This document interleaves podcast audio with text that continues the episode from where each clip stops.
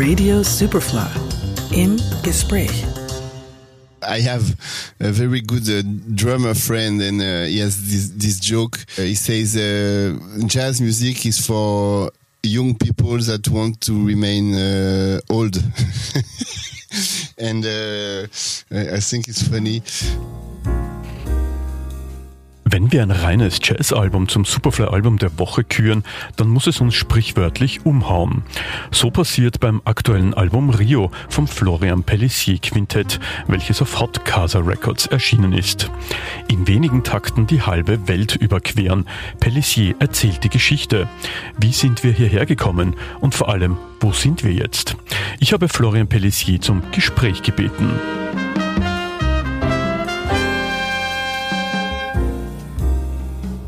Florian, in an interview you spoke about your musical background in your family, and uh, pretty much all kinds of music styles were around. When did you find yourself in a certain musical direction? I found myself in a certain uh, musical direction. I think the the first time I heard uh, the Headhunters, the Herbie Hancock album, and the the, the song Chameleon, because. Uh,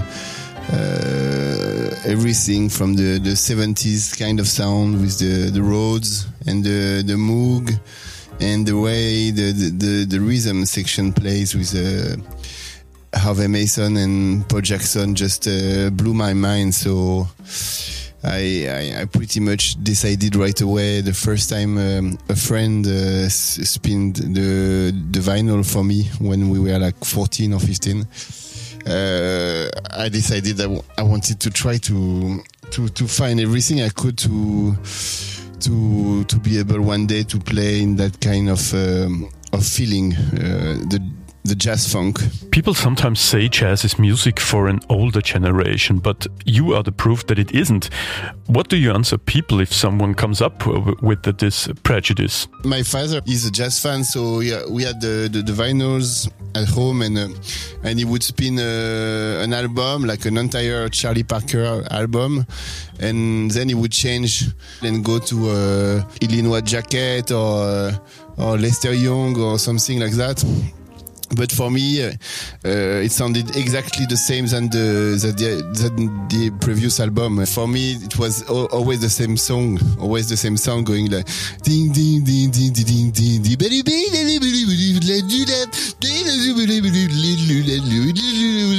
and when it was and I, I saw I, I thought my, my father was crazy because he would change the album and the on the on the on the machine on the stereo and uh, and and it was always the same the same song for me. And uh, it takes some time to to get a bit of the the subtlety of all the different jazz settings different uh, eras different kind of songs tempos.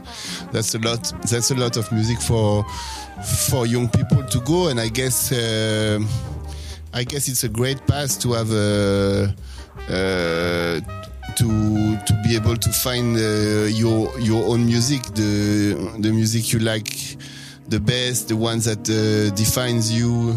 Uh, it's really it's really good to to to dig in uh, in music from all over the the time and space.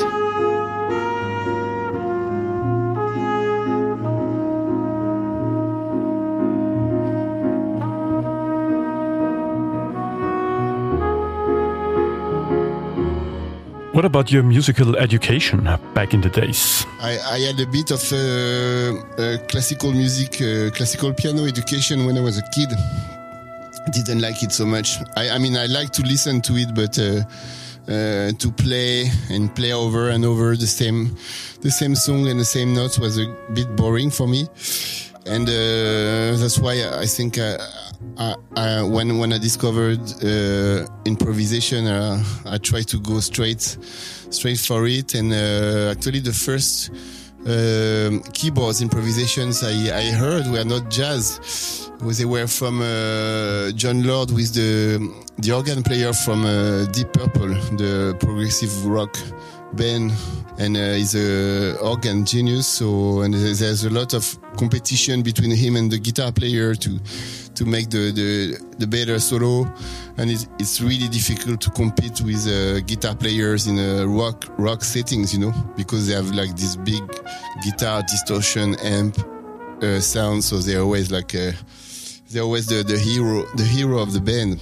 But uh, I like the way uh, he did his best, you know, to to to to try to keep up on the level, and uh, so that's that's the first the first uh, keyboards improvisations I really I really heard, I guess, and maybe Keith Jarrett, uh, the con, Köln Concert, the Köln Concert because it was like a big hit in the '75. I was born in '74, but my mom for my mom, that was maybe the only jazz album she was listening to. So we would listen to to Keith Jarrett a lot. And uh, when I finally discovered he was improvising all the way through, uh, that, that really blew my mind. Florian, tell us about the idea to this album Rio and the story behind it. Rio, uh, the idea was to go to uh, go back to a Rudy Van Gelder studio, which is the historical, uh, mythical studio in the jazz studio in the in the New Jersey, and uh, it was the the studio of uh, all the labels like uh, Verve, Blue Note, uh, Impulse, and then CTI, and uh, there is the, is from this guy Rudy Van Gelder, which is maybe the most uh, famous sound engineer in the jazz history and uh, and then my quintet is a is is a bit a tribute to acoustic uh, quintet, jazz quintets, Blue Notes from the Blue Note era. So for the fifth album of the quintet, I thought it would, would be like a a great uh, gift I could I could uh, I could give to my to my guys that are really loyal and uh, with me from the start um, for for 20 years now. So I'm really lucky to have such beautiful musicians with me, and I thought I would bring them to New York and then to New Jersey to to make this uh, fifth album. That was the the story for the the producing part, and then the music. I wanted to keep up with the with kind of the funk, with kind of the the groove we did with with the with the previous albums, and maybe go a bit more deeper in the in the voodoo in the voodoo side. I wanted like a, a dark and strong groovy album, but then uh, I don't know the energy in the studio and the feeling in this. Uh, in this summer of recording was not the was not the this vibe. We were more mellow and more more balladish and more quiet. Uh, so it's like a, it became a, a, meditation album kind of. It was it was not at all what I wanted to do uh, at the beginning, but uh, it ended up like that, and we are really proud and really happy of the result. And sometimes it's really sometimes it's even better when when you don't get uh, the thing you wanted to get, but you get something else.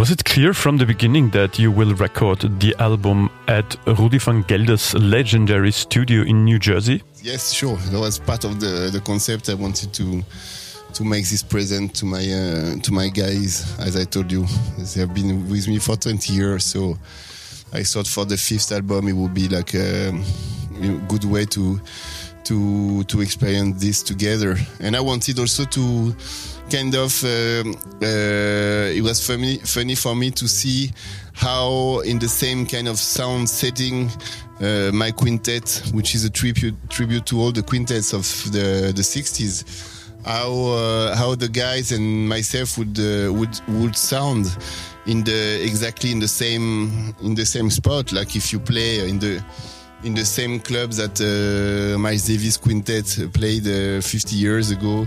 Like, uh, do you do you sound equivalent? Do you sound okay, or do you sound really bad? or you know, like like to see uh, where we were, you know, in the on the kind of the the, the jazz uh, scale. Tell us about the working process in the studio. Was it more or less a huge jam session sometimes, or did anyone find his way from the beginning? No, as I told you, we we recorded uh, a lot of stuff, more groovy stuff act- actually, more uh, uh, more funk with uh, upper tempos and uh, and sometimes really heavy, slow stuff.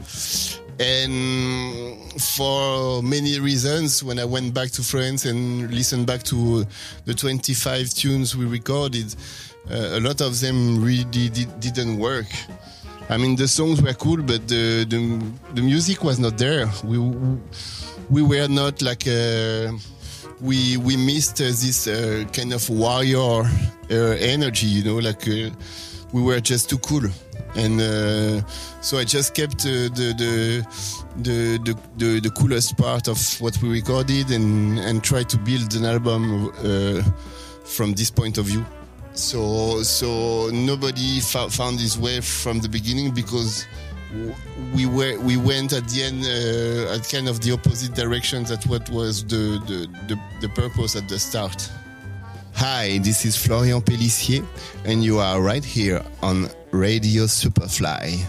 Florian Pellissier im Interview. Das aktuelle Album heißt Rio und ist auf Hot Casa Records Paris erschienen. Radio Superfly im Gespräch.